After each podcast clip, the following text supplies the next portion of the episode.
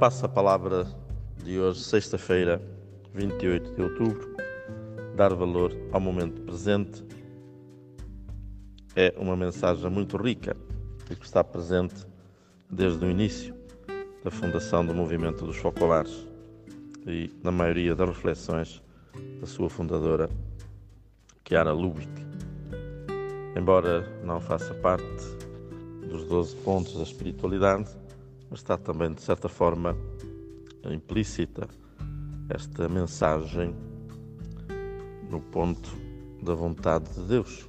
A vontade de Deus que é precisamente o presente, o viver com intensidade o presente, porque é apenas aquele que temos para viver. No entanto, que deu-lhe muita importância, inclusive é quando fez uma recolha de várias reflexões que intitulou Parar o Tempo e o subtítulo Reflexões sobre o Momento Presente. Inspirou-se também de modo particular noutros santos e noutras santas que, ao longo da sua reflexão e da sua espiritualidade, foram também vivendo eh, esta mesma espiritualidade do tempo presente e de modo muito particular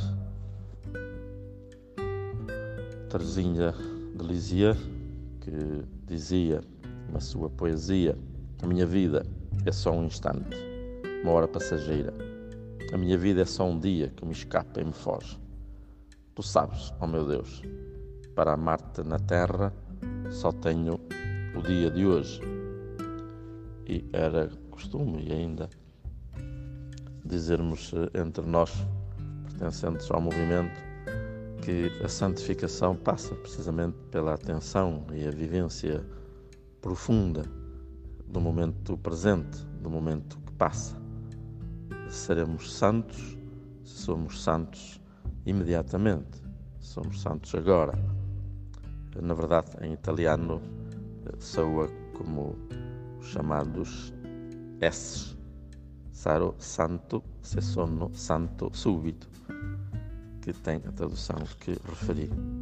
A São Paulo da Cruz recordava também feliz alma que repousa no seio de Deus, sem pensar no futuro, mas buscando viver momento por momento em Deus, sem outras preocupações, senão a de fazer bem a sua vontade em cada acontecimento.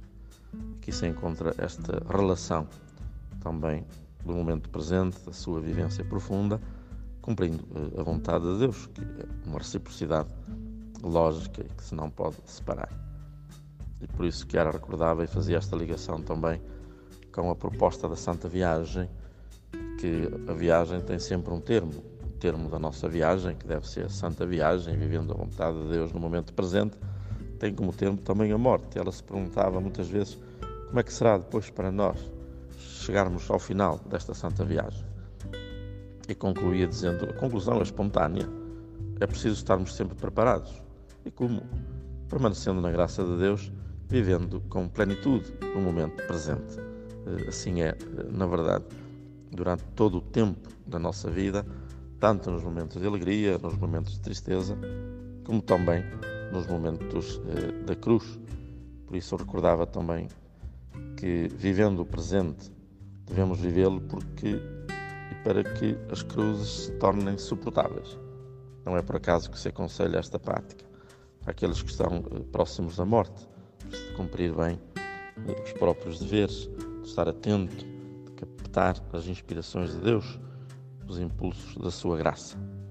Termina precisamente, vivamos este momento presente com perfeição, fazendo este apelo para até à última hora da nossa vida e ao último momento nós procurarmos viver sempre cada momento presente como se fosse o último.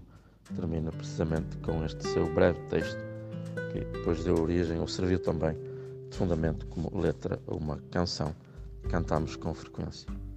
Jesus faz-me falar sempre como se fosse a última palavra que eu digo. Faz-me agir sempre como se fosse a última ação que faço faz-me sofrer sempre, como se fosse o último sofrimento que tenho para te oferecer.